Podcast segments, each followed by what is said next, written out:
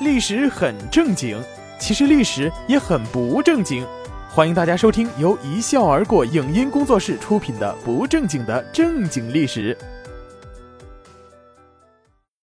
大家好，我是主播兰心。我们今天呢来说一说清明时节画纸钱，作者江城胡子。中国人呢在祭祖的时候都会烧纸钱。现在呢，已经发展到了烧纸手机、房子、车子，甚至有的烧纸美女、纸麻将。那么，烧纸钱这个事情是从什么时候开始的呢？又是从何而来的呢？古代的冥币中，纸钱使用是最多的，影响最大。但是呢，纸钱何时产生，一直是不甚明了。据说，烧纸钱的习俗还与发明纸张的蔡伦有关系。蔡伦刚发明纸的时候，生意火爆，那可以说是日进斗金。那现在的话说，就是一夜暴富。蔡伦的嫂子惠娘就让丈夫蔡墨向蔡伦学习如何造纸。但是呢，蔡墨造的纸呢非常粗糙，质量非常差，根本就卖不出去。这可把两人给急坏了。后来呀，这个惠娘就想了一个办法。有天半夜。惠娘假装猝死，蔡墨悲痛欲绝，在惠娘的棺材前一边烧纸一边痛哭。烧了一整箱子之后，就听见棺材内有声音。惠娘在棺材内喊道：“把门打开，我回来啦！”这可真是把小伙伴们都给吓坏了。大家赶紧把棺材打开。惠娘说道：“刚才我是鬼，现在我是人了，大伙莫怕。”我到阴间呐，阎王爷让我推磨，我丈夫给我送了很多钱，就有许多小鬼们帮我推磨，有钱能使鬼推磨。后来呢，三草也向我要钱，我就把钱全给他，让他放我回来了。于是乎啊，在场的人都以为烧纸有很大的好处，就像蔡墨买纸。这件事情是越传越广，大家都来买蔡墨的纸，烧给死去的亲人。因此呢，蔡墨的纸被抢购一空，而惠娘还阳的那天正是十月初一，同时呢，人们就把这天称作是祭祖节。这当然是个没有任何根据的传说故事。据专家考证，纸钱的产生时间大致在两个时期，一种说法是魏晋南北朝，另一种说法呢是唐代。前一种说法与纸张的产生有关。纸的使用的确为冥钱提供了一种新的材料，从理论上来说有可能性。不过呢，对于冥钱这种风俗的产物，不全是物质条件决定的。后一种说法是依据史书上的风俗记载。现在考古证明，纸钱出现的年代不晚于南北朝后期。一九一四年，斯坦因第三次的中亚考古中。首次在新疆的吐鲁番古墓发现了纸钱。吐鲁番唐代墓葬中纸钱更多，发现纸钱的墓葬有贞观、永徽、龙朔、咸亨至开元等不同纪年，时间从盛唐到中唐。在同时期的文献中啊，经常有纸钱的记载，可以与实物相印证。诗人王梵志生活在隋唐之交。皈依佛门，因此称作反智。他的诗中呢，就经常提到纸钱，比如“有钱惜不吃，有钱惜不吃，身死由妻儿，值得纸钱送，欠少原不知。”中唐时期的纸钱风俗啊，已经是风靡民间，盛极一时。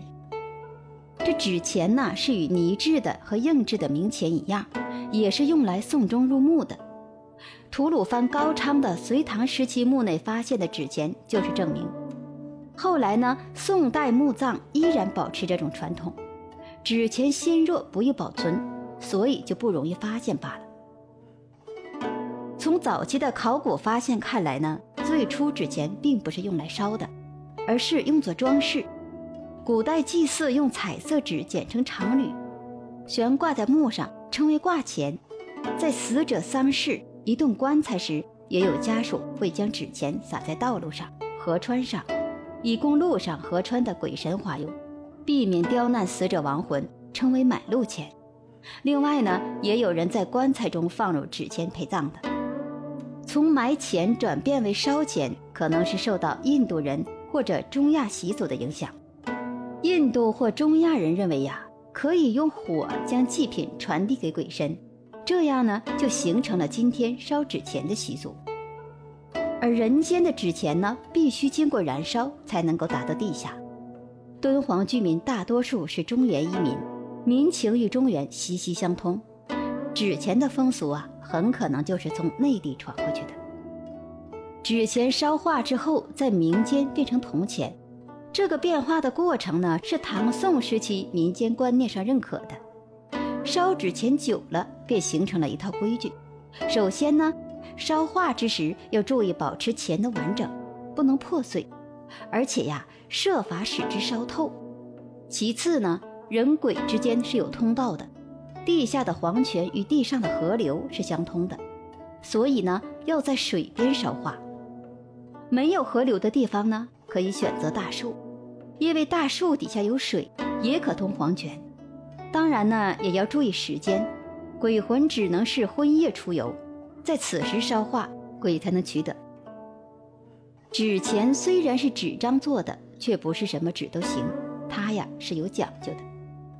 吐鲁番古墓的纸钱都是以使用过的公文纸制成的，打开看到满是字迹。这种废物利用的纸在内地是肯定不受欢迎的。纸钱不仅要用新纸，还要用好纸。好纸呢，就是质地优良的纸张。洁白是一个标志。过去的好纸啊，就是藤纸。唐宋藤纸是以陕西，也就是今天的浙江省嵊县内，青藤皮为原料制成的优质纸，也叫善藤。藤纸洁白光莹，质地细腻。新疆吐鲁番古墓发现的纸钱是成串叠起的，大小不一，似是刻或者剪出的。江西德安南宋周氏墓纸钱。出土装在荷包之内，纸质微黄，个别的纸钱上呢有佛教的标志万字，纸钱方孔呈轴对称，它呢是逐个对折起来建成的。陪葬的冥钱数量一直比较大，特别是方孔钱的钱值低，所以呀动辄上千上万。如果说入葬的冥钱还是象征性的话，那些解决现世问题、敬奉鬼魅的阴钱就不能马虎了，必须如数敬奉。但是这几万纸钱逐个捡或者叠起来刻的话，都很难以完成，所以呢，只能借助工具来完成。采用的模具打制纸钱史称凿钱。唐代中期呢，已有凿钱的记载；宋代呢，有专业的以凿钱为生者。但是不能排除唐代已经有此经营者。刻钱呢，是指用刻刀刻成纸钱，因为刻刀有一定的力度，可以数张甚至更多纸叠在一起来刻。它呢，比剪的数量方面有优势。在山东嘉祥一座元代墓葬中，尸体两侧塞满草纸和纸钱。做纸钱的毛边纸四十乘三十厘米，分两组，每组呢四枚。上面切割成圆钱图案，这就是刻纸钱的实力。刻刀呢适合直线，所以呢原木纸钱是半圆切割而不切断的一张纸。纸钱呢是随葬的冥币，只能用于鬼，照理不能够用于神。可是中国人呢一向是神鬼不分，自然而然的就把纸钱用于神灵。群众的智慧是无穷的。焚烧纸钱的先例一开呀，是各种奇奇怪怪的焚烧用纸制品就纷至沓来。元朝时呢，鼓首束腰的银锭被铸造出来，纸钱呢也从圆形方孔发展到了元宝，而元宝呢起源于杭州绍兴一带，用锡箔叠成，叠好后串成一串或摞在一起焚烧，纸钱的面值发生了质的飞跃。同时呢，各种纸车、纸马、纸房、纸人也冒了出来，是极大的提高了阴间的生活水平，以至于原典章明文规定，除纸钱外，其他纸糊房屋、纸糊人马进行禁绝。元宝这种实物货币的出现，也为纸钱增添了新的形式。在明代之后，元宝很快流行到长江中下游等地区，至今依然。按照当时的规矩呢，银色的元宝用于祭拜祖先，而金色的元宝则用于供奉给佛和菩萨。但是明朝注重礼制，上层社会对焚烧纸钱是多少有些忌讳的。经历了明朝的小低谷以后，烧纸的春天又一次降临。在清朝开始后啊，焚烧纸钱又掀起了另一个新的高潮。满人入关前，藏俗往往直接焚烧大量财物；入关后呢，发现了纸钱这个价廉物美的替代品，自是十分开心。于是呢，焚烧纸钱不但摆脱了之前的种种道德包袱，而且这个程度啊还极为惊人。孝庄太皇太后葬礼上，共烧去金银指定六十三万，纸钱四十九点五万，纸帛十七万。而到了清末民国时期呢，现代货币传入中国，纸钱呢再一次发生了演变，出现了天堂银行、冥界银行字样的纸币，往往呢都印有玉帝的头像，面额巨大，但因为成本高，只在很少的范围内流传。融入了现代元素的冥币，高效地满足了人们对面额的需求。恐怕真正做到了遏制焚烧纸钱。还是改革开放前的中国，纸钱的生产和消费曾两度锐减，并且呢被迫转入地下。尤其是一九六六年至一九七零年，很多地方纸张匮乏到小学生连作业本都没有的程度，冥界呢也就连带着拮据了一阵子，阎王小鬼儿也过了一阵苦日子。改革开放以后，中国人烧纸，无论是数量还是花样，已经大步迈上了新台阶。先是呢，家家户户都烧得起纸钱、纸房、纸轿子、纸马、纸佣人，再度复兴。然后，随着中国人民的口袋日渐殷实，并且专业化分工更细，古典式样的纸屋已被一比一的纸别墅替代，纸汽车呢，替代了纸马、纸轿子。而且与时俱进地配合了各种电器。更为可喜的是啊，随着中国人民观念的日渐开放，有些孝子贤孙还给老爸烧了几个真人大小的小三儿，女文工团员。而且每年苹果发布新 iPhone 的时候，纸张 iPhone 也供不应求。只是不知道那边的 4G 网络建设完成了没有。